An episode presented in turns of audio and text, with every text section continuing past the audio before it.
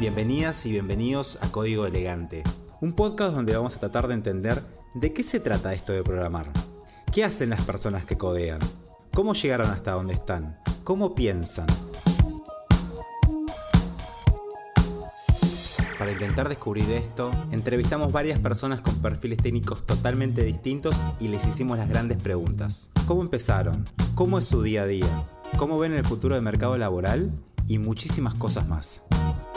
Bienvenidas y bienvenidos a Código Elegante segunda temporada. Bienvenidas, bienvenidos a este podcast que hemos dado a llamar Código Elegante, como ya escucharon en la presentación. Y en esta ocasión tengo un invitado muy especial. Mi invitado de esta ocasión es Matías Pan. ¿Cómo estás, Mati? ¿Todo bien, Marce? Todo perfecto. Mati Pan, que tiene un nombre casi de, artístico, ¿no? Como, ¿Tenés arroba Mati Pan en alguna red social? Eh, Vos sabés que hay otro Mati Pan que es artista, de hecho, y siempre me, llegó primero. El único lugar donde pude tener Mati Pan es en GitHub, pero después en Twitter y todo eso siempre llegó el primero. Bastante bien tener el Mati Pan de GitHub. Bastante ¿eh? bien, sí. Porque el, de, Instagram no lo ibas a conseguir. No, no, no, ahí soy Matías Pan 3. Ok, bueno, sí, yo qué sé. No, sí, está bien igual, porque, vos porque no es que te pusiste ese nombre artístico. Pero a ver, o sea, tener tipo arroba matipan no está bueno. Pero si tenés el GitHub, me parece que eh, Ahí ya estamos súper bien. Y bueno, vamos a charlar de Mati, con Mati, perdón, de un montón de cosas. Pero en esta, esta temporada, te cuento, Mati, esta temporada de Código Elegante, se trata de perfiles. Porque veníamos así hablando de distintos temas, introductorios, de, cosas, preguntas que tiene la gente que empieza a aprender programación o, informática o computación. Y esta temporada nos dedicamos a explorar perfiles. La primera pregunta es cuál es tu perfil, pero no, yo que te conozco y laburé con vos, digo, no sabría decir bien cuál es tu perfil, así que te quiero escuchar y que vos me cuentes cómo, por dónde te encontrás hoy o cuál sentís que es tu perfil técnico, ¿no? Claro. Bueno, eh, hoy en día mi perfil se va por el lado de, eh, en cuanto a lo técnico, se va por el lado de backend con siempre una pizca de, la infraestructura moderna, digamos, que se le dice hoy en día, eh, que es esa infraestructura que está más orientada a programar, o sea, la infraestructura no es necesariamente entrar a una UI y configurar cosas, sino que verdaderamente tratar tu infraestructura como un programa y hacer operaciones sobre eso. Así que mi perfil técnico tiene más que ver con eso. Hoy en día lo que estoy como encarando es eh, todo el mundo, todo el camino, digamos, que se le dice individual contributor, en lo que es eh, todo esto del career ladder, digamos, de tecnología, que es simplemente una manera de decir que vas por un camino más técnico eh, y no tanto de management eh, cuando vas creciendo, digamos, dentro de distintas empresas. Así que claro, el porque, cortito es ese. Porque mm, el, el, pad técnico, digamos, hasta hace no mucho tiempo, tenía como un fin, ¿no? Como que en un momento te tenías que convertir en manager o nada creo, ¿no? y eso cambió, creo, que en los últimos años. Lo que pasaba era que, el, el, career path técnico lo tenías en empresas como Google, en empresas como Amazon, o sea, empresas que tenían ese tamaño, pero si te ibas a cualquier otra empresa, eh, y pongamos ejemplos, empresas como Mercado Libre, decían que el career path técnico era ser technical leader, pero en realidad no era verdaderamente lo que hoy en día se le dice a un individual contributor, o sea, como que tenía mucho de management. Así que es un término que es bastante nuevo y de hecho y que muchas empresas todavía no saben cómo introducirlo, eh, pero a poquito está empezando, está empezando a ver bibliografía, está empezando a ver como muchas más, eh, mucha más información de todo esto, así que en los próximos años yo creo que se va a meter cada vez más todo este camino técnico. Total, porque de hecho recuerdo en algunas empresas eh, hace muchos años que siempre había alguien que se revelaba un poco y era la persona que sabía, ¿no? Alguien quizás que era más grande que los demás y que había trabajado en unos reproyectos pero siempre había como un poco de recelo, pues decir, ¿qué, ¿qué hace esa persona? ¿Solamente sabe más o guía o mentorea o, codea, pero codea cosas muy específicas? Y, nada, como que no estaba ubicado en ningún lugar y era una pavada, porque realmente son... Eh, o sea, el, título este que, se acuña lo, describe, ¿no? Son quizás eh, contribuyentes, se podría decir, pero de otro peso quizás, ¿no? Sí, tiene, tiene como... Es como que cada, tenés muchos tipos, digamos, de, individual contributors. Cada empresa va a decidir cuál es el tipo que más le conviene. Eh, hoy en día lo que, lo que veo en empresas de producto, eh, donde hay como algo muy claro que se quiere hacer, el individual contributor por lo general intenta eh, siempre ayudar con la ejecución de lo que se está haciendo, siempre estar trabajando en lo más importante y ser un desbloqueador de esas cosas, ya sea armando proof of concept o trabajando lado a lado con la gente para ayudarlos a sentirse más productivos o lo que sea que, haga falta hacer, siempre desde una perspectiva técnica. Eh, claro, claro. Así que sí, eso es como lo que, lo que intenta hacer. Hermoso. Pero ah, esto sería como el, tu career pad y tu perfil técnico, como vos decías, es del lado de backend. Y lo que describías eh, como del lado de, la infra que se programa y todo eso, es lo que se denomina hoy en día DevOps, digamos, ¿no? Y es como que tenés un poco de todo, eh, pero sí, en la mayoría de los casos, eh, DevOps suele aplicar a eso. O sea, hay, empresas que a estas posiciones la mencionan como SRE, Site Reliability Engineer, que también a veces se usa de una manera y a veces de otra. Eh, pero sí, es como este nuevo término de DevOps que intenta separarse de lo que era antes un sysadmin.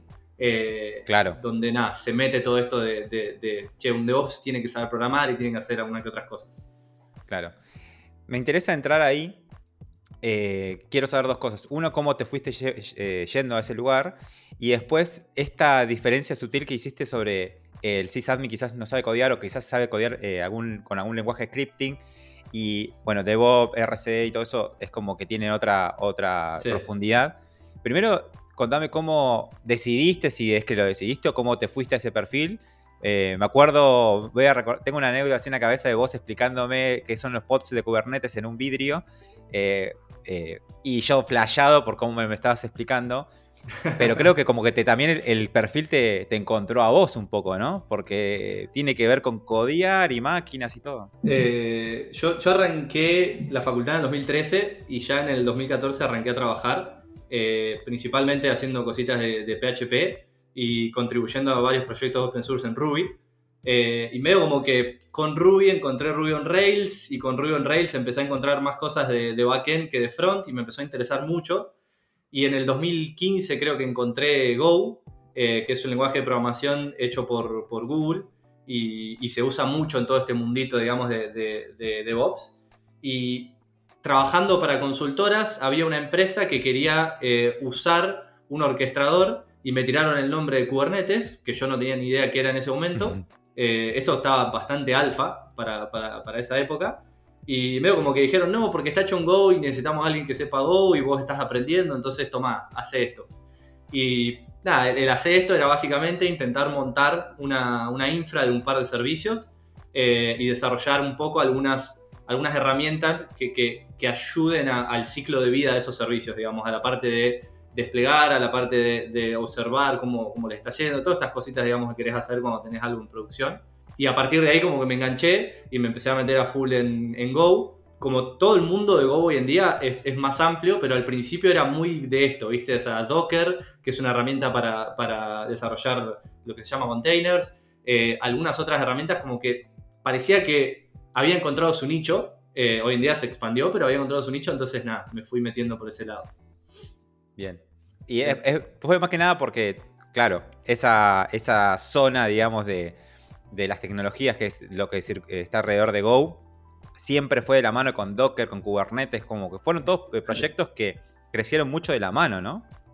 Sí, de alguna manera ayudaron también a impulsar la adopción de Go, porque son proyectos que de repente, eh, cuando vos querés usar todo el ecosistema de alguna de estas herramientas en particular, no es que lo tenés que aprender, porque hoy en día tenés interoperabilidad como con otros lenguajes de manera sencilla, pero en el momento era como, che, si querés un cliente para comunicarte con eh, toda la interfaz que Docker te da y bueno, usar el de Go porque ellos ya lo tienen hecho.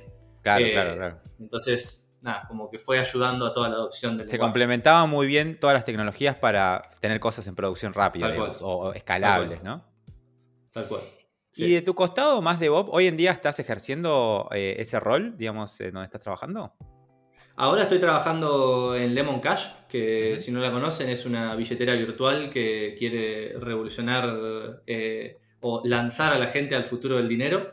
Eh, tiene, te integra, digamos, con todo lo que es hoy el mundo de las criptomonedas. Y estoy acá hace poquito, hace tres semanas, de hecho esta es mi tercera semana.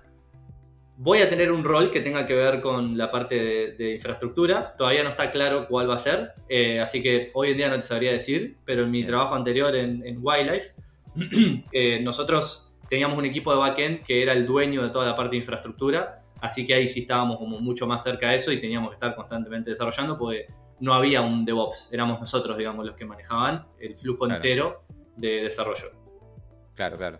Y, ahí, digamos, ¿cuáles, ¿cuáles eran los desafíos en Wildlife o qué, qué cosas te, te, acordás de decir, uy, bueno, esto, esta, mi, costado de Bob me, ayudó a, sacar este proyecto adelante o, o, no sé, capaz que fue Kubernetes como descubrimiento en ese momento? ¿Cómo, cómo era tu, el ejercicio del día a día? ¿Era más sorprenderse que todos los días con problemas nuevos o tenías una forma, tenías una formulita medio que ibas como haciendo crecer? Eh, Wiley fue bastante caótico. Eh, fue como todos los días un, día un día nuevo donde podíamos encontrar cosas raras y cambiar foco por completo de lo que estábamos trabajando. Ah, eh, a mí me gusta ese tipo de trabajo. Me gusta estar en un mundo donde hay al menos un poco de fuego, que tampoco que sea constante, pero donde hay como un poco de, presión para hacer que las cosas funcionen. pero toda la parte, digamos, de, histórica de, haber aprendido cómo funciona todo esto de Ops me ayudó básicamente a poder entrar a estos equipos donde no hay gente de infraestructura y poder de todas maneras sentirme productivo. Eh, eso es algo que me suele, que, de hecho lo siento ahora en mi nuevo trabajo, que se usa una herramienta, un lenguaje de programación en el que no estoy familiarizado y me cuesta mucho sentirme productivo ahí. Eh, claro, claro. Saber de infraestructura para, para cuando te metes en proyectos donde no tenés un equipo muy consolidado, te puede ayudar a ser, viste, el que, el que lanza, eh, todo es el, que hace, digamos, el puntapié de todo esto, el que, el, como la persona a la que se va para, para resolver todos esos problemas. Y, ayuda también al, crecimiento que, puedes llegar a tener dentro de una empresa, ¿no? O sea, donde más problemas y más cosas puedes resolver de manera efectiva, más vas creciendo. Tal cual. Y aclaremos un poco, ¿no? Que todo lo que es infraestructura eh, quizás hay gente que lo tiene, eh, lo visto por, encima o conoce algo de cómo, cómo, cómo es la infraestructura de, de, ciertos sistemas modernos. No se sabe mucho en el mundo, por, lo menos en el mundo principiante, no se habla tanto de fierros, no se habla tanto de servicio, no se habla tanto de Amazon, o sea, se ve como una cosa lejana y, como compleja, pero hoy en día es súper distinto, ¿no? Es como, no, ya no, no como decías vos, se, codea mucho y se codea no solo para que habilitar servidores o recursos computacionales a, los servicios, a los, al software, sino que, y esto quiero, ahí quiero que me cuentes vos un poco más tu visión, sino que todo lo que haces eh, en cuanto a, esos servidores o contenedores, lo que sea, impacta mucho en el gasto, en la economía de la, empresa, que pasa de, de, usar, digamos, una cosa poco inteligente a una cosa inteligente y por ende ahorra guita. Y también a los mismos servidores, a los mismos servicios los hace más rápidos, ¿no? Porque lo piensa todo de, una, de otra forma. Es como que la infra está metida dentro del proyecto eh, como una capa más del software, ¿no? Ya no es una cosa como, eh, bueno, el fierro está acá y cualquier cosa que subas eh, va a andar, o el fierro es una cosa totalmente separada del software, ¿no? Claro. Sí, hoy en día lo que, lo que se está queriendo hacer, de hecho, es me encanta la palabra fierro, de hecho.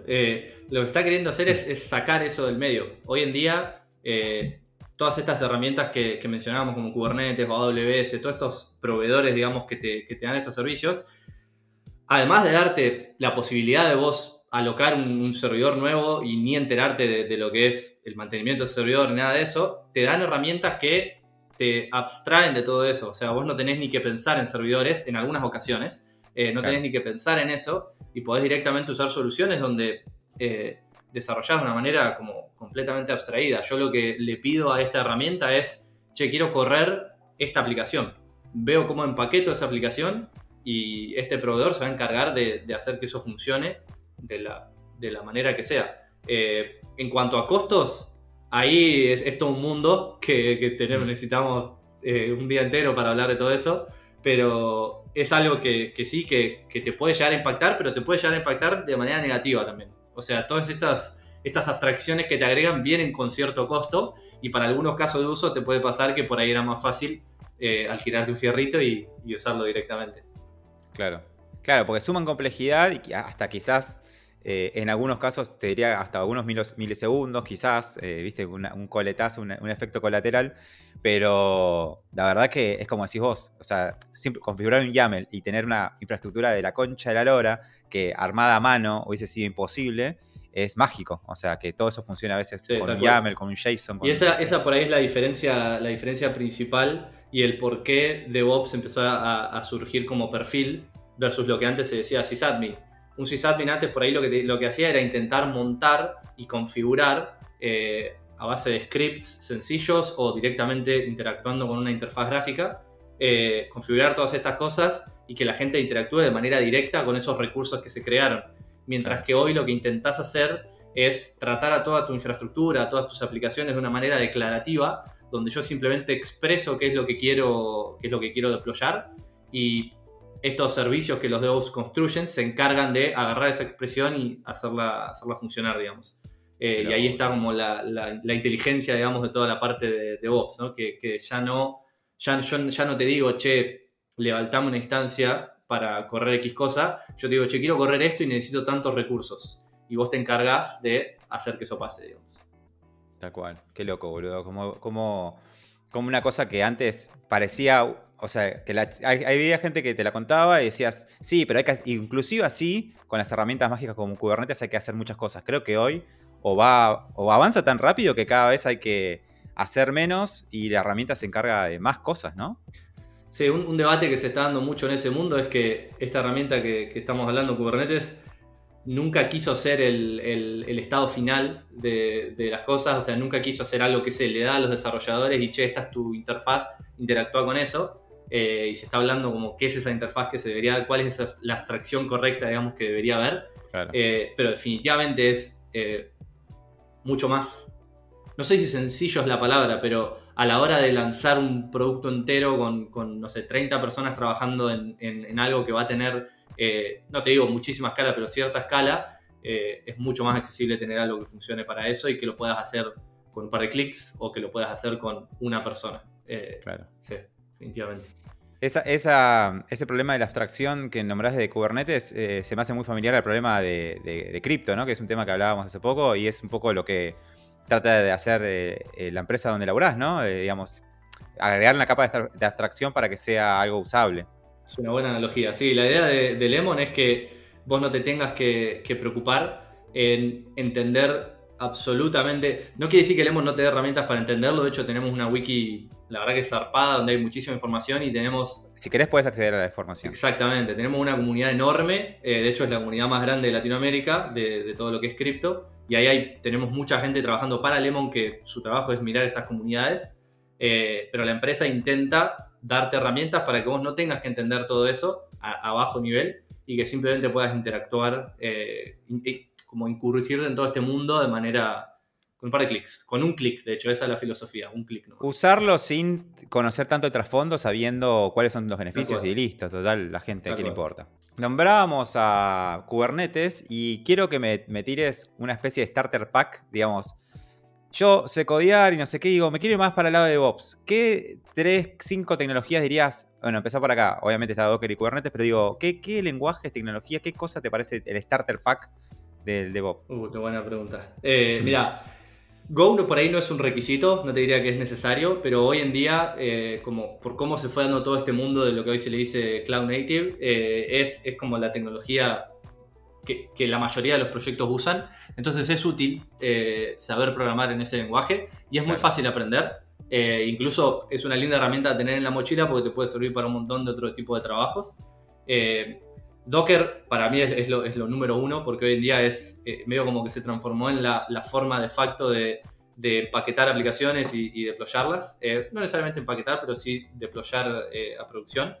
Eh, la verdad que Kubernetes es, es un bicho difícil de entender. Después, no sé si se puede pasar links acá, pero nosotros con Sí, Marcos obvio, que es un chico muy metido en todo el mundo de infra, hicimos un curso donde intentamos explicar desde cero, teniendo como foco eh, desarrolladores en mente, eh, gente digamos que sepa desarrollar y que se quiera meter en Kubernetes, así que después compartimos eso. Y después, en cuanto a, a herramientas, a, a- a, digamos, tecnologías en general, eh, creo que hoy en día Terraform es una herramienta que, que se usa en al menos la mayoría de las empresas que, que estuve viendo para todo el provisionamiento de, de tu infraestructura. eh, y es algo que, que la verdad que es interesante aprenderlo, saber cómo funciona y, y- y al menos saber hacer cosas básicas como che, crearme una, instancia de S2 en AWS a, través de un archivito. Eh, así que Terraform definitivamente es, uno que intentaría perseguir. Eh, no arrancaría con, un orquestador, eh, porque por ahí es más complejo, pero con esas dos creo que es, algo copado para aprender.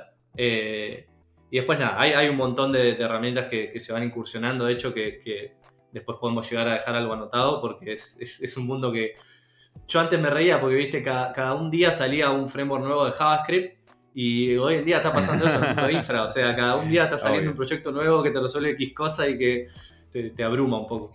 Es que sí, hay momentos en donde eh, la base se pone sólida, porque a JavaScript le pasó eso, digamos, cuando los navegadores se pusieron de acuerdo y apareció Node y otras cosas, la base se puso sólida, entonces se empezaron a poder construir herramientas parece que claro, es más fácil hacer un bootstrap de un proyecto nuevo que resuelva un problema en particular. Y empieza a ser más claro cuáles son los problemas que hay que resolver, digamos. Exacto, exacto. Pero bueno, eh, Kubernetes, Docker, Go acompañando toda esta movida, me parece que fue la base sólida para que aparezcan todos estos frameworks y mejoren la vida. Está buenísimo que aparezcan.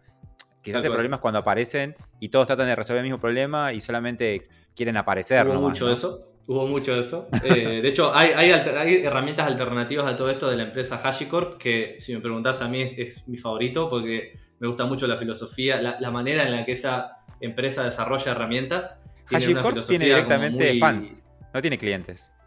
Creo que sí. Ellos desarrollan una herramienta que hace muy bien una cosa en particular y que es muy fácil integrar con otras.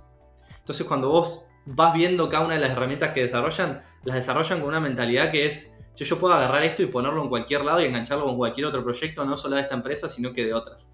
Y nada, en HashiCorp tenés varios otros proyectos que se llaman Nomad, Consul, Vault, un montón de otras cosas que, son interesantes aprender también. No son tan usadas para mí como, como lo otro que mencionábamos, eh, o al menos por lo que he visto, puedo estar equivocado, eh, pero también son interesantes para chusmear. Qué loco, boludo. Como, como conceptos tan eh, principales, ¿no? fundamentales como la filosofía Unix, que es esto de hacer una cosa muy bien e interoperar, llega hoy en día, hoy a estos, en estos últimos años a la, al infra y, todo se vuelve mágico y poderoso de repente, ¿no? Tal cual, tal cual. Em, bueno, te quiero hacer unas preguntas ahora que tiene que ver más, con, más que nada de cómo, empezaste. Esta, este podcast y APX en general está dirigido a personas que están arrancando. Y nos dimos cuenta que, nada, que está bueno escuchar cómo empezó alguien, cómo se acercó a ciertas cosas, porque como que la gente creo que ahí se encuentra identificada a veces en, historias y dice, mirá, o sea, yo pensé que eh, tipo infra era lo más difícil de todo, era hiper mega complejo, pero mirá el camino que agarró Mati y llegó a un lugar re súper, pues sos un profesional que está muy bien parado, hay que decir. eh, y nada, boludo, es como que hay formas de hacer un camino viola, eh, teniendo una buena visión, como decís, eh, usando herramientas que te representan algo más que la herramienta, sino filosofías, hay como, un camino viola y, está, y está bueno, creo que, para contar de gente más experimentada como vos, ¿no? Em, vos me contabas que empezaste la facultad y al toque te, te, pusiste a laburar como al año siguiente, y antes vos habías, eh, digamos, pensado en laburar de otra cosa. Eh, más o menos. Eh, yo desde en tercer año creo que fue. Eh, yo soy de Sur y acá teníamos de primero a quinto, así que tercer año era el. Saludo a la gente de Cipoletti o Chipoletti, como le digan, porque APX está en todos lados. Sí, sí, está muy bien. nada, y en, la facultad, en la facultad, en el secundario te enseñaban a programar algo muy básico, no me acuerdo en qué lenguaje, creo que era Visual Basic o algo así, arriba de Excel. Y como que me picó el bicho y fui a casa, le pregunté a mi viejo, eh, le conté en realidad a mi viejo esto y resulta que él ahí, yo no sabía, pero él ahí me dijo que había estudiado programación eh, cuando el poco tiempo que estuvo en, La Plata estudiando y había hecho un curso terciario, se había recibido de analista ah. programador y había hecho el, él tiene una empresa y había hecho el programa de, que hace todo el tema de las ventas de la emprsa en, aquel entonces donde las interfaz gráficas eran, viste, todo con, con teclas. O sea, volviste a tu casa y, tu papá era, era Linus Torvald de repente. Y vos no sabías. tal, cual, Y nada, me pasó el libro que él tenía. Eh, en particular me pasó un libro que era de COBOL, que es un lenguaje prehistórico. Eh, sí, sí, sí. Y yo me puse a aprender eso, andás a saber por qué. Pero nada, después con el tiempo eh, me fui olvidando de todo eso, como que me enganché al principio y se me fue rápido la, la, emoción. Pero en quinto año, cuando dije, che, que voy a estudiar, como que ya sabía que iba a estudiar eso. Eh, ya había estado haciendo alguna que otra pavadita con PHP, eh, muy básico. Y nada, arranqué en el 2013 en la facultad y en la Universidad Nacional de La Plata. Arranqué Ingeniería en Computación, que es una carrera que intenta acercarte a toda la parte de hardware y electrónica también. Eh, que me parecía interesante. Eh, pero no enganché muy bien con la metodología de aprendizaje de la Facu. Eh, la verdad que me gusta más. soy una persona que me gusta aprender sabiendo que lo que sea que estoy haciendo tiene alguna especie de, uso o tiene un propósito. Y sentía como que había mucha desconexión entre lo que te enseñaban en programación y lo que uno podría llegar a hacer el día de mañana. ¿Por qué? Porque en el programa, cuando yo fui, no sé si habrá cambiado, pero cuando fui, eh, vos arrancabas programación 1 y programación 1, 1, o sea, el primer año entero de programación era, bueno, hacete un programa que cuente espacios, ahora hace un programa que cuente la cantidad de letras de X cosa, de esto, y yo quería algo como más, eh, sentía como que era muy poco, muy acotado. Y nada, dije, me, me desmotivé un poco porque dije, che, esto es en serio programación, pero terminé encontrando un curso que se llama CS50, eh, está en una plataforma que se llama EDX, eh, es una plataforma hecha por Harvard en conjunto con muchas otras universidades. y el curso de eso hoy en día es... Todos los links eh, por acá en Dale. El curso de eso hoy en día es muy grande y tiene una comunidad zarpada, pero está hecho, es, Introduction to Computer Science, o sea, está hecho para aprender las cosas básicas de, programación y un poco de ciencia de la computación, usando C al final de todo tenés un, proyecto y la forma en la que se enseña, cómo vos vas desarrollando, está muy buena porque es en base a proyectos, es en base a, che, bueno, ahora vas a estar dos semanas intentando implementar eh, X aplicación. Y ahora vas a estar dos semanas intentando hacer esta otra cosa. Y ahora tres semanas y esto. Y después al final de todo tenés un proyecto final donde tenés que atar todas esas cosas y armar una aplicación. Eh, que de hecho, si vos tenés ganas de ir y usar una herramienta distinta, andá y hacelo. No lo dejes que hacer con C. Claro, lo más parecido a trabajar que escuché. Exactamente. Entonces, empecé a hacer ese curso en el 2013 y dije, ah, esto era. Esto era lo que yo estaba buscando. Y nada, inmediatamente eh, me puse a, trabajar en proyectitos. Y en el 2014, a principios de 2014, encontré Ruby.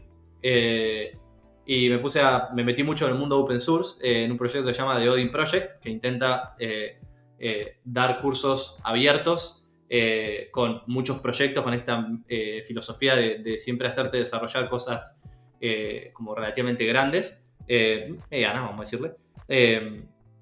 y me reenganché con ese, con ese proyecto, me, puse como contribuidor, digamos, como core contributor del proyecto.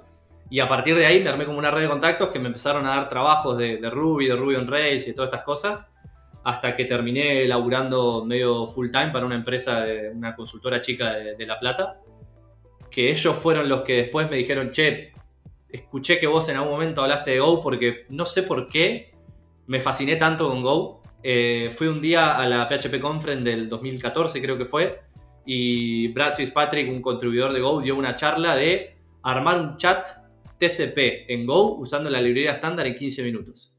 Y yo en ese momento no sabía ni qué era TCP. Eh, no tenía nada, no tenía ni idea de lo que el, del tipo me estaba hablando, pero vi el lenguaje y dije, eso es muy interesante. Claro, lo puse a aprenderlo. Tal cual, tal cual. Eh, me puse a aprenderlo y tres meses después agarré este trabajo que me fue llevando a, otras cosas y me terminó dejando en, como core contributor de un proyecto muy conocido que se llama OpenFast, que es un proyecto que intenta darte eh, como todo un set de herramientas para eh, deployar lo que hoy se dice Function as a Service, que algunos por ahí lo escucharon como Lambda en AWS o Functions en, Google Cloud Platform o esas cosas, pero te lo intenta dar con una API más sencilla y que vos lo puedas montar arriba de cualquier cosa, que lo puedas montar arriba de Kubernetes, de Nomad, de cualquier herramienta que, haya dando vueltas que orquestre. Eh, después trabajé en Globant y terminé con OpenFast conociendo a Marquitos que estaba trabajando con vos y con Jonas en Unigo. Y él me quería llevar a una empresa que se llamaba eh, Site y ahora se llama Versel, pero se terminó yendo a Wildlife y me dijo venite, así que. así que casi en, en Versel. Estaba por entrar, sí, eh, pero un mes después de todo el proceso, eh, Marquito me dice, che, me voy acá, te paso el contacto de Jonas, así que hablar con él y nada, me contó todo lo que es Wildlife. Eh, para dar un contexto, Jonah es una persona que es muy buen vendedor, entonces si en algún momento no querés algo, no lo escuches a él porque te va a hacer quererlo. No, no, no. Así que. Tal cual. Sí. Qué loco. Acá en APX somos muy fan de Vercel, ¿eh? ¿eh? bancamos mucho el proyecto y nos Está parece. Muy bueno. Sí, sí, sí, sí, La verdad, yo mi blog lo tengo montado ahí, porque la verdad que es muy fácil. Es muy fácil, boludo. Y es muy fácil, sobre todo para gente que arranca que necesita algo más eh, sencillo. Está muy, muy bueno. Tiene una, linda filosofía de, simpleza en, la, en toda la interfaz. Eso me parece genial. Che, te iba a preguntar esto que decías de la Facu, eh, de cómo sentiste vos lo que aprendías con respecto, bueno, a este otro curso que hiciste que, era mucho más práctico. ¿Vos por qué, responder hasta donde quieras, ¿eh? pero vos por qué pensás que es eso, eh, porque esa opinión es muy recurrente, ¿por qué pensás que hay tanta distancia entre lo académico y quizás lo laboral, lo real, digamos? ¿Por qué hay siempre eso? Yo creo que eso es, inevitable que, que, siempre esté. Eh, porque por ahí hasta cursos que se armaron hace tres años hoy en día no es lo mejor que, que puedes llegar a, tomar. Eh, te puede pasar, digamos, en cualquier herramienta. Entonces siempre va a haber un, va a haber un nivel de, separación a nivel tecnología entre, entre lo académico y lo, laboral. Eh, lo que yo siento que, que, pasa con los cursos de, de, de, las facultades, digamos, al menos de las que, las que yo conozco, estuve mirando la UNLP, la UTN y algunas otras, es que son planes que se armaron hace mucho tiempo. Por ejemplo, el de la UNLP había sido actualizado por última vez en el 2001. Eh, y que muchas veces las facultades tienen esta presión de que los profesores que dan las materias tienen que ser autores o tienen que proveer bibliografía. Mm, Entonces, había muchos cursos que, muchas materias en la carrera que te enseñaban cosas que, o sea, el, 20% de eso era útil, pero les faltó el 80% que, que más te iba a servir. Eh, pero bueno, en la bibliografía no está y, la, facultad tiene que tener esa imagen, entonces no, se da. Y después, otra opinión que, por ahí es un poco más polémica, eh, pero es lo que he visto en la, en la ULLP, la mayoría de los profesores nunca había estado en el mercado laboral. Entonces, ¿de qué manera pueden ellos armar cursos que se acerquen un poco más al menos a lo que el mercado laboral necesita si nunca fueron parte de eso y, no hacen ese, ¿viste? ese esfuerzo extra de al menos educarse para, entender qué es lo que hace falta. Eh, así que nada, eso es, un problemón. para mí genera. Es un problemón y eh, me acuerdo cuando me preguntaban sobre, che, este curso está bueno, esta facultad, esta universidad está dando un curso, no sé qué.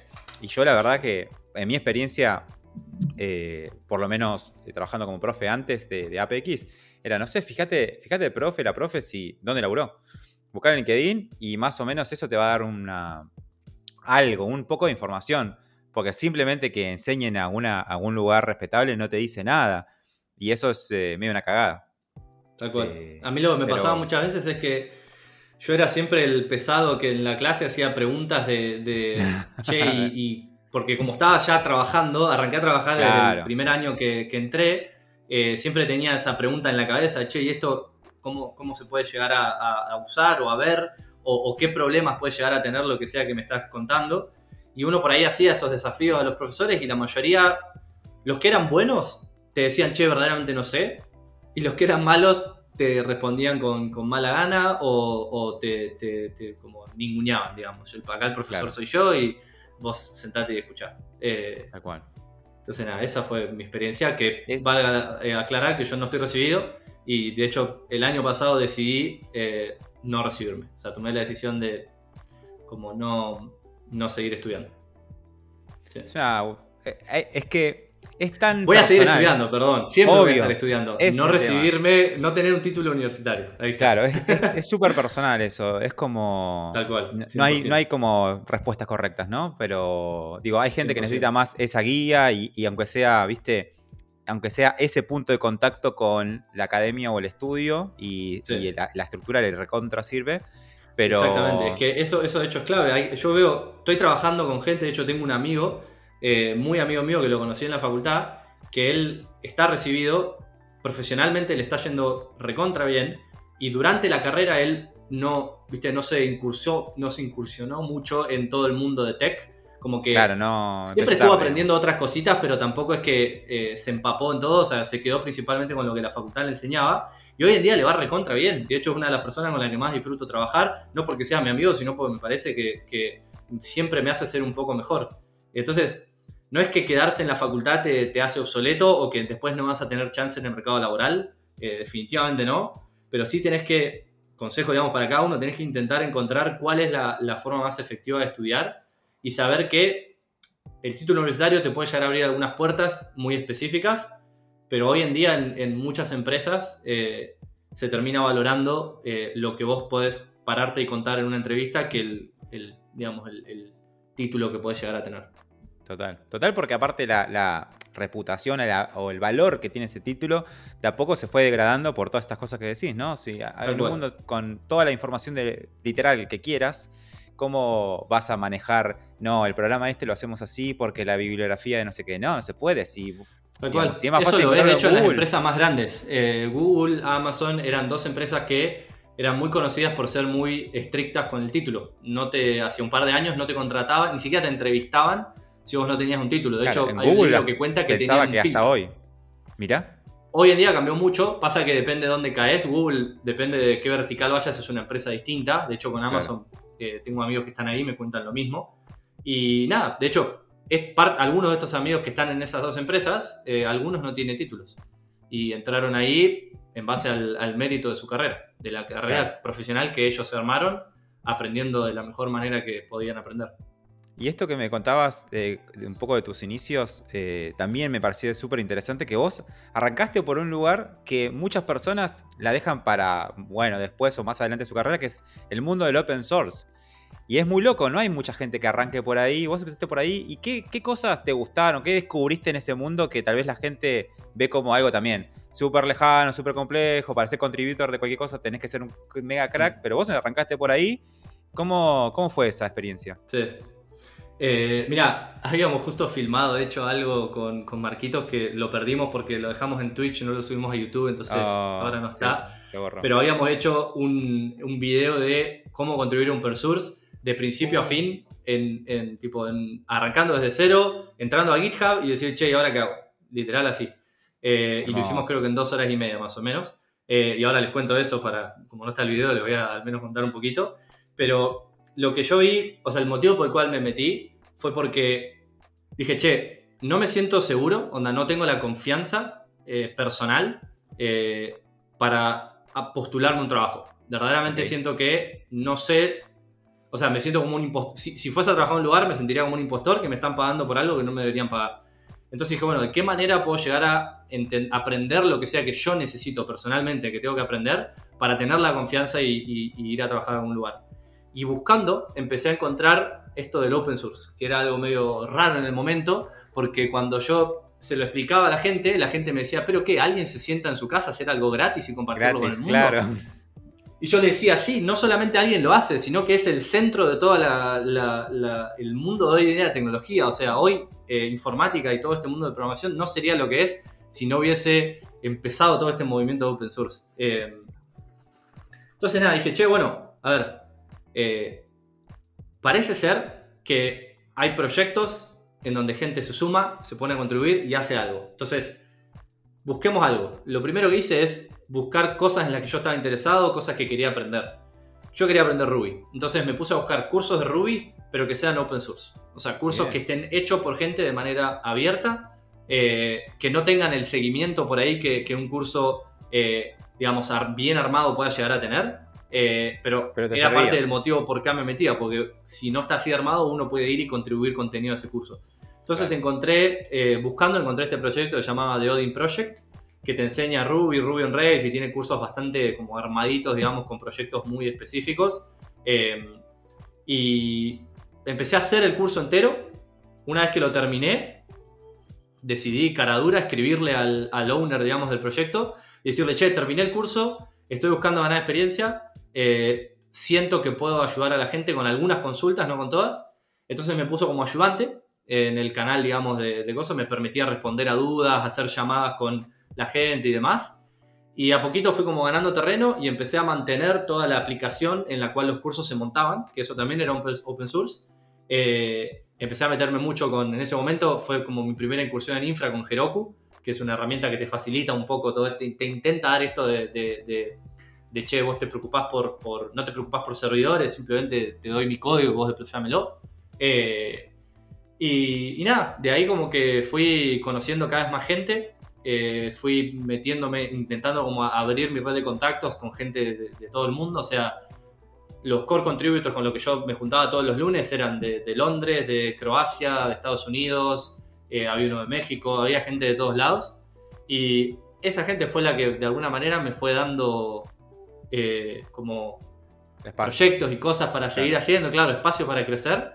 Eh, y nada, como que la, próxima vez que aprendí una tecnología, que fue Go, dije, bueno, voy a tomar el mismo camino, voy a agarrar Go, voy a aprenderlo, y para mejorar mis habilidades antes de aplicar un trabajo, voy a contribuir a un proyecto open source. Y empecé a buscar, mm, justo en el medio me tiraron esto de, che, hay que levantar Kubernetes, que de hecho me lo habían pronunciado de una manera que yo después estaba googleando y no, sabía ni qué escribir. Eh, y ahí terminé encontrando eh, que había toda una comunidad alrededor de Kubernetes que se estaba recién empezando a armar. Eh, y dije, che, todo parece estar hecho en Go. Empecé a buscar, buscar y terminé encontrando este proyecto que se llama OpenFast, que es como muy del, del, nicho de infraestructura. Y el creador de OpenFast había trabajado antes en Docker con Marquitos, con Marcos Nils. y bueno, ahí la, ahí la conexión. Este, a través de, de OpenFast y de Alex terminé conociendo a Marcos y dando charlas con él en Mercado Libre, en esos tipos de lugares, eh, de, de, Go y de todo esto. Y eventualmente, nada, trabajando. O sea, en todo ese proceso tuve trabajos profesionales, trabajé en Globan tres años o dos años y medio, no me acuerdo. Trabajé en una consultora dos años, después tuve proyectos yo freelance. Eh, pero como que yo siento que el, el lugar donde estoy hoy eh, donde estoy hoy fue principalmente impulsado por, por, todo el mundo open source, no por los problemas que resolví en ese mundo, sino que por la gente que conocí.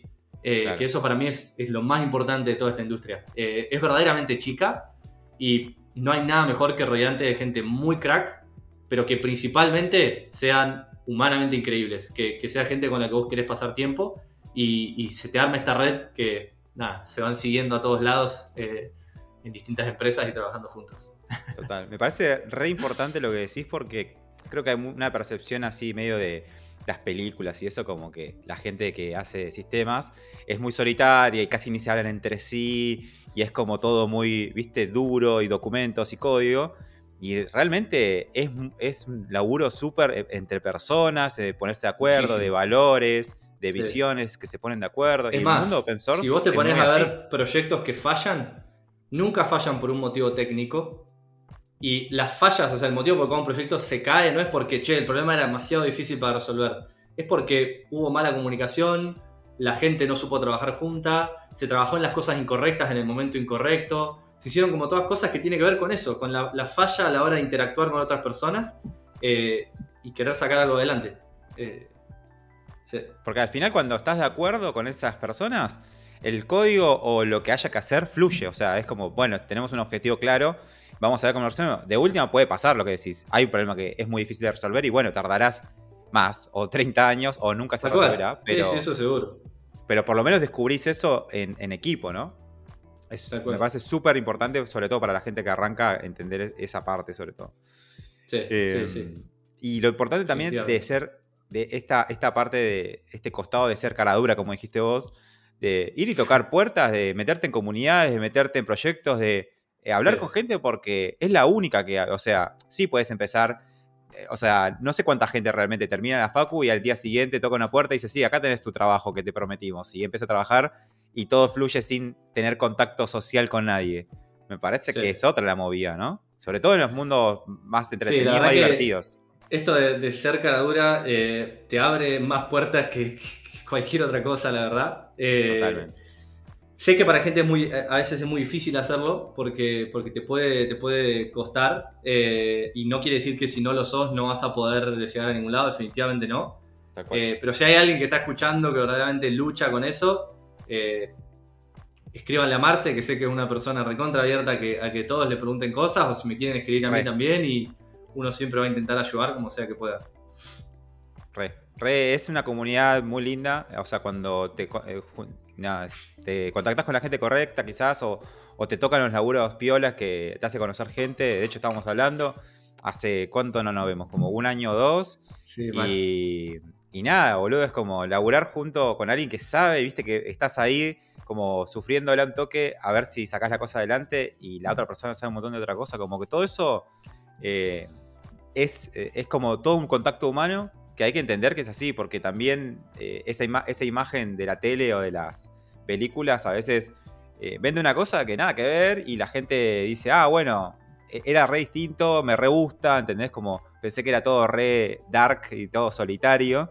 Y, y la verdad que vos vas a una conf de tecnología y, no es y nada que ver, todos están charlando, viendo, compartiendo cosas, a ver eh, proyectos, armándose estas cosas open source que fluyen por todos lados. Es más, mi, primer trabajo profesional fue eh, eh, después de la PHP Conf, que me metí en un, en un como concurso de programar una calculadora y quien la programaba más rápido, no sé qué se ganaba, y creo que salí segundo, no gané. y en, base, a eso, como que me puso a charlar con un montón de gente que, se estaban cagando de risa. Y enganché con uno y me dijo, che, ¿sabes que estoy buscando gente que sepa esto? Eh? Total, boludo, es así. es así. Y aparte, bueno, vos ahora estás en el segundo laburo trabajando con Jonas, que ya lo nombramos. Digo, conoces gente en los laburos, en las conf, en las actividades open source de, donde lo conoces a Marquitos y después, nada, conoces a, gente de piola, vos laburás bien, o sea, demostrás lo tuyo y ya está. Después es. Tal cual. Eh, nada, Es, hablar con la gente y, ver qué está pasando. Eh, tengo una pregunta súper controversial. No sé qué me vas a responder. Nunca sé qué me, van a responder a esta pregunta. Que es la siguiente. ¿Vos creés que cualquier persona puede aprender a programar? Siempre y cuando la persona tenga ganas, sí, definitivamente. Bien. No me parece que programar. Definitivamente creo que hay tópicos que como son particularmente difíciles y que siento que yo nunca los podría aprender. Eh, tópicos como muy, muy particulares. Pero no ¿Cómo creo. cuáles? A ver, que me interesa saber tus tópicos. Si tiro una, eh, que, estoy de a poquito metiéndome simplemente, pero como consumidor de más noticias que otra cosa, todo el mundo de, eh, exploración espacial. O sea, todo lo que es eh, astronomía. Astronomía, sí. Es como temas muy complejos. Arranqué, arranqué un curso y ahí en EDX y perdidísimo. o sea, por ahí me va a tomar mucho tiempo aprender y se puede aprender también, pero al día de hoy te digo, che, no.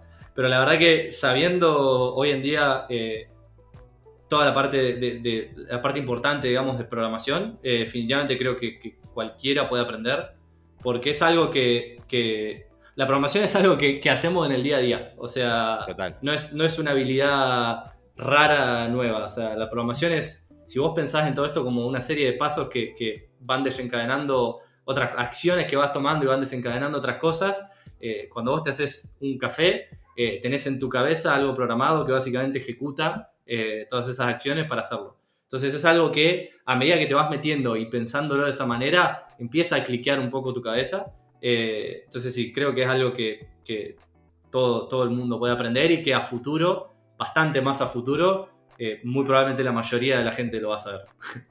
Definitivamente. Hay una, situación que me pasa casi todos los días, que es, Marce, no puedo resolver este ejercicio que me mandaste a hacer de la carrera o de algo y, se, me estoy volviendo loco, como que no, no, no lo puedo resolver. O sea, ya intenté de varias formas y le digo, pero ese es el laburo. O sea, el laburo es. Obviamente. No estaba la solución en Stack Overflow. claro, o sea, obviamente es encontrarle en Stack Overflow o preguntarle a alguien y colaborar y de alguna forma sacarlo adelante, pero no es que vos, eh, tipo, no es un problema matemático de la escuela donde es resolverlo y si no sos un boludo y, nada, no pasa nada. ¿Cómo vos o sea, hoy quizás tengas otro tipo de frustraciones, y estoy hablando de una frustración más del comienzo, cuando, viste, hay algunos conceptos que son muy abstractos, entonces al principio cuestan, hoy tendrás tus, propios, eh, tus propios muros, pero ¿cómo manejás vos esa, esa frustración de no le encuentro la vuelta, como... Eh, tipo, no, eh, lo estoy, lo leo, lo leo y no lo resuelvo, ya sé, y, y, viste que siempre pasa que se termina resolviendo, pero ¿cómo manejas el momento de decir, no le encuentro la vuelta a esto? Mira, depende muchas veces de el problema en, particular. Como regla general, eh, siempre intento asegurarme que intenté lo suficiente. Pero una vez que llego a ese punto que decís, che, no le estoy pudiendo encontrar la vuelta, si tenés a alguien que, que, está atravesando todo este camino con vos, por ejemplo, si estás recién arrancando, estás en un curso y tenés un Slack abierto o un Discord donde puedes charlar con gente, decilo en voz alta. Total. Necesito esta frustración y todo este problema que estás teniendo en voz alta y te aseguro que el 90% de las veces, cuando lo estás diciendo, tu cabeza va a hacer clic. Es un número muy arbitrario, 90, pero muchas veces te va a pasar eso y muchas otras te va a pasar que no, pero el debate que se va a armar con ese compañero eh, o compañera te va a, como a, ayudar a que, a que esa frustración se vaya y también a, a como construir un poco ese, ese, lazo que decíamos tan importante con la gente, en donde, che, de repente estoy, fíjate, no estoy trabajando, pero estoy haciendo lo que haría cuando trabajo, que es básicamente agarrar un problema y resolverlo con una persona. Eh, claro. Entonces, nada, siempre es decirlo en voz alta como primer intento, eh, decírtelo si te gusta hablar solo o sola, hacelo, y si no, buscate a, a alguien al quien le puedas expresar todo esto y que, y que te ayude a pensar. Eh, para mí la frustración eh, hay, hay, días que son el día entero frustrante y eso le puede pasar a todas las personas. Eh, y me pasa en el trabajo. Y siempre lo que intento buscar ahí es, de toda esta red de contactos en la que, en la que estoy, intento hablar con alguien y a ver si ellos están teniendo o ellas están teniendo un día frustrante. Si no, entonces que me contagien y me ayuden a, a que se me vaya la frustración. Tal cual. Siempre alguien va a tener un buen día y de esa persona te vas a poder eh, como apoyar. Boludo, me encanta esta perspectiva que tenés de, de, de, las comunidades, los grupos, como de la colaboración, ¿no? Porque es súper es súper simple lo que decís, pero a la vez súper poderoso esto de decir, bueno, sí, tomate tiempo para hacerlo por tu cuenta, para, para destrabarlo en tu cabeza, pero si ya llegaste al límite, eh, no, o sea, el laburo siempre es en equipo, el laburo siempre es con alguien, sí, nunca es solo, o sea, no, no, no, te, no, digamos, está bueno desafiarse y querer hacer las cosas solo, pero digo, eh, a, digo, que sea como una cosa de, de, entretenerte y desafío personal, pero que no sea, no, es solo sí, sí o sí solo, porque si no te estás cagando sí. la vida y nunca es solo, nunca es, nunca, nadie labura de verdad eh, en solitario, ¿no? No, me, me, sorprendería ver quién verdaderamente está así, si es que pasa, porque yo honestamente no veo cómo, no, no veo cómo de eso puede salir lo mejor que pueda llegar a salir. Total, total, cómo, total. Cómo trabajar con una persona no podría llegar a ser mejor para hacer lo que sea que estás haciendo. Exacto. Eh, sí. Tengo las últimas preguntas, Mati. Ver, últimas preguntas fuertes, nada, mentira. Pero son las últimas preguntas así, eh, nada, te, no te robo tanto tiempo y de paso te agradezco mucho por, por estar acá. Eh, todas estas cosas que contás realmente son muy valiosas para alguien que está empezando y, y, de repente dice, ah, ahora como que tengo más información para tomar mejores decisiones y creo que eso es justamente un poco lo que falta, ¿no? Como mejor información quizás. Eh, ¿Cómo ves el mercado eh, de ahora? Y, o sea, sabiendo que, bueno, vos venís hace tiempo ya en el mercado pro, eh, digamos, de empresas grandes. ¿Cómo es el mercado ahora, en general? ¿Ves que hay laburo, no hay laburo? ¿Qué tipo de laburos? ¿Y cómo lo ves a futuro? Sí, hay laburo definitivamente. De hecho, creo que ni siquiera llegamos al, pico de, trabajos y de, compensación. En los últimos años viene pasando, principalmente con la pandemia, en realidad viene pasando esto de que empresas de afuera acá en Argentina eh, a, ofrecer trabajos por eh, números bastante locos. Eh, sí, okay. Entonces, hoy en día eso no, para mí, honestamente, no llegó al pico. Para mí va a haber cada vez más. Eh, no, no, llegamos a ese punto en el que decís, che, bueno, como más, que, más competencia que esto no vamos a tener. De hecho, eso le está costando también mucho a las empresas locales a, a retener buen talento. Entonces, hoy en día hay mucho, mucho, por lo que veo, hay mucho laburo de medio como que de todo. Te diría que lo que más está creciendo en, en, en comparación es toda la parte de data science, porque claro. está pasando cada vez más que empresas que por ahí hace tres años estaban recién arrancando, hoy tienen un millón de usuarios y ya cuando empiezas a tener ese volumen analizar un poco la información de todos los usuarios te ayuda a, a, definir la dirección de tu empresa. Entonces, eso está creciendo un montón. No quiere decir que los otros no estén creciendo, pero como en comparación, en vos comparación, ves lo que era Data sí. Science hace tres años y lo que es ahora y es una locura. Lo mismo que pasó con, de hecho, con Frontend, eh, por ahí, ahí entre el 2015 y 2017, que de repente, viste, empezaron a salir React, Angular, todo esto y pum, empezó como a explotar mucho esa, esa industria. Entonces, hoy en día Data Science es algo que está creciendo muchísimo y que está siendo cada vez más accesible. Eh, data Science es algo que eh, por ahí es, a, al menos de mi perspectiva, es un poco más difícil que, que programación en general, eh, porque tiene toda esta parte de, análisis y ahí sí empezás a tener por ahí cosas de matemática, principalmente cosas de estadística. Eh, entonces eso es, definitivamente interesante. A futuro, eh, yo creo que como te dije, no lleva al pico y va, a seguir creciendo. Esto de Data Science también va a seguir creciendo. Machine Learning es algo que todavía creo que ni siquiera llegó a, a tener un crecimiento exponencial como por ahí lo está teniendo Data Science. Eh, pero de acá a, tipo, hasta te diría 10 años, eh, veo que se va como a necesitar cada vez más porque todavía faltan un montón de cosas digitalizar. Y, eso va a seguir creciendo. Y, y, si vos ves hoy en día el mundo de, por ejemplo, de FinTech, eh, no hay una empresa que domina todo. Hay muchas que trabajan y te dan como cosas distintas y muchas veces la gente empieza a depender de muchas aplicaciones y no una sola, porque es tan fácil la, la, interacción con cada una que puedo hacer eso. Entonces, para mí eso va a surgirse cada vez más. O sea, vas a tener cada vez más aplicaciones más cosas que, que, que, que sean como eh, útiles para la gente y eso va a traer más trabajos. Eh, así que sí, yo creo que a futuro veo mucho, mucho, eh, mucha más necesidad de la que tenemos hoy. Total. A nivel gente. Porque si bien hoy el mercado es grande, hay muchas empresas muy grandes desarrollando servicios para, para, Porque al final, atrás de cualquier empresa que hace cosas técnicas, siempre hay una empresa que hace un producto para consumo masivo. Eh, eh, hay pocas, hay pocas empresas grandes. Debería haber más, debería haber más y debería estar más repartido para que cada quien, como decís vos, tenga su fintech favorita, la que le da los mejores beneficios o lo que, la, que le gusta más, inclusive por la UI, y que si me quiero pasar a otra me paso que hoy eh, los bancos nunca lograron hacer eso, las fintech eh, probablemente lo logren. Y es un cambio para la gente, porque de repente realmente empieza a manejar su plata y no, es, no la tiene alguien más y anda a saber qué hace con tu plata, ¿no? Porque muchas veces puede pasar cualquier sí. cosa, como ya sabemos. Sí, sí, eh, ¿Cómo ves esto de. Últimas dos preguntas. ¿Cómo ves esto de que hay, viste, hay mucha. Eh, mucha oferta o mucha población de yo no uso mucho el término junior y esas cosas porque es muy subjetivo, muy de cada empresa medio para negociarte el sueldo. Pero hay mucha gente principiante, ¿no? Mucha gente junior en el mercado y no consigue laburo, obviamente, porque hay más, eh, más junior que, que, oferta de ese tipo de trabajo. ¿Por qué, te pensa, ¿Por qué vos pensás que pasa esto? ¿Por qué hay de repente mucha gente que quiere entrar al mercado y no puede, habiendo muchas posiciones abiertas, ¿no? Uy, es una muy buena pregunta. La verdad que no lo había pensado hasta ahora. Lo, lo primero que, que, honestamente se me viene a la cabeza es que muchas veces la gente tiene la perspectiva, cuando, cuando estás en una empresa, por ahí se tiene la perspectiva de que gente que está recién arrancando te va a tomar trabajo de gente que ya está en la empresa. Más trabajo claro. de gente que ya está en la empresa. Si yo estoy en una empresa y contrato a eh, un director de ingeniería, yo estoy contratando a esa persona para que, de hecho, venga a la empresa y, y, vaya y se maneje completamente solo y me resuelva problemas, me saque cosas de encima.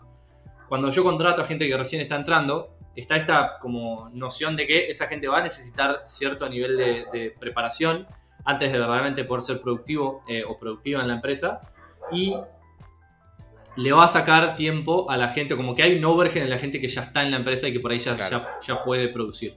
Eh, para mí ese es como el motivo principal por el cual las empresas toman la decisión de decir, che, para, en este momento no estamos en un estadio para contratar gente que está recién arrancando. Eh, yo lo que creo es que a nivel industria eh, no hay una buena solución de cómo hacer un onboarding a este tipo de, gente que se está metiendo y creo que sería muy ventajoso tener algo eh, bien armado que ayude a que, a que, bueno, sí, le va a sacar tiempo siempre a la gente que está, pero por ahí no tiene que ser tanto overhead como uno se lo imagina. Claro. Tal cual. Eh, entonces, nada, para mí es, es eso, la, la, falta por ahí de empresas tomar el, el riesgo, entre comillas, porque eh, no siempre es un riesgo, de, de como dedicar tiempo a, a, esa gente que se suma. Eh, tal cual, tal cual.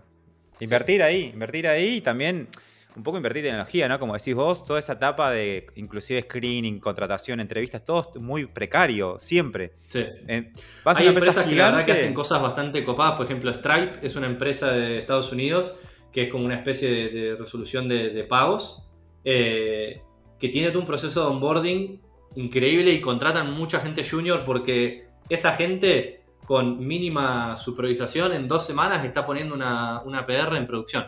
Hermoso. Eh, yo, yo, yo, creo que se puede, creo que toma trabajo, entonces por ahí necesitas claro. cierta estructura o, o, o, te enfocas en otros problemas antes de enfocarte en ese. Eh, pero sí, definitivamente se puede. Hermoso. Sí, va, y va a suceder, va a suceder la evolución, que, que, esa etapa no sea tan jodida como ahora y bueno, se abra un poco más sí, la puerta. Tal cual. Finalmente, Mati, eh, bueno, nada, antes de, la última pregunta te quiero agradecer nuevamente por estar acá. Eh, valoro mucho tu tiempo y que estés acá compartiendo todas tus, experiencias con la gente. Eh, Gracias. Al finalmente te dejo con esta pregunta, cerramos el, episodio de este podcast con, esta, con tu respuesta. ¿Qué consejo le darías a alguien que está empezando a estudiar? Un pequeño Mati, una pequeña Mati ahí dando vueltas, curioseando con, con PHP, con algo y y dice, hey, capaz que me, puedo dedicar a esto. ¿Qué, ¿Qué, consejo le darías en general? Bien. Bueno, creo que eh, quedó recontra claro que toda la parte de la gente a mí me importa muchísimo y, por ahí se puede, se puede tener un progreso mucho más eh, rápido e inesperado que, si no tomas ese camino, o sea, esto de, enfocarte en comunidades, de respaldarte en la gente, de siempre acercarte a las personas y no pensar que vas a poder construirte un camino como eh, completamente aislado. O sea, por ahí podés, pero eh, como sabés lo que no tenés que hacerlo así. Entonces, dejando eso, eso de lado, que ya lo charlamos bastante y creo que quedó el, nivel de importancia que yo le doy a eso, vamos por lo técnico, que no hablamos por ahí mucho de consejos técnicos. Y acá entra todo el tema de el nivel de, familiaridad que uno puede tener con las tecnologías y cómo eso te puede llegar a ayudar. La realidad es que me pasa hoy, me pasa hoy en día en esta empresa nueva. Yo hace 7 años que estoy programando, o 8 años estoy programando en Go, eh, casi que exclusivamente en Go, con algo de Ruby en el medio, pero Java no toco desde el 2000, no sé, eh, desde cuándo, creo que el 2014, ponele, o algo así. Eh, me meto en esta empresa nueva y se me ocurren un montón de ideas, un montón de problemas, encuentro problemas en producción y, uh, esto lo tengo, que resolver así, como digo, che, parte de mi trabajo es hacer que el sistema sea más resiliente y tengo todas estas ideas, pero estoy trabadísimo para poder ejecutarlas, porque no estoy familiarizado eh, a un buen nivel con las herramientas que usamos y me cuesta mucho ser productivo y verdaderamente sentir que lo que estoy haciendo tiene la calidad que yo quiero que tenga.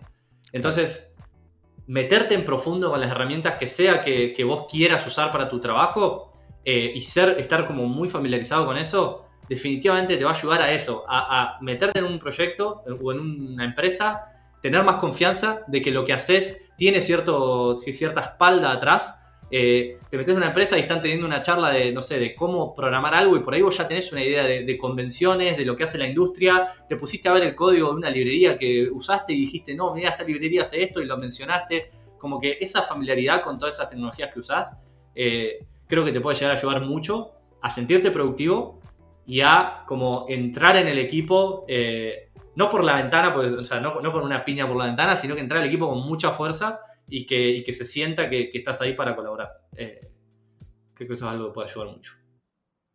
Gracias, Mati. Gracias a vos, Marce. Fue un placer volver a hablar con vos, te extrañaba. Ah,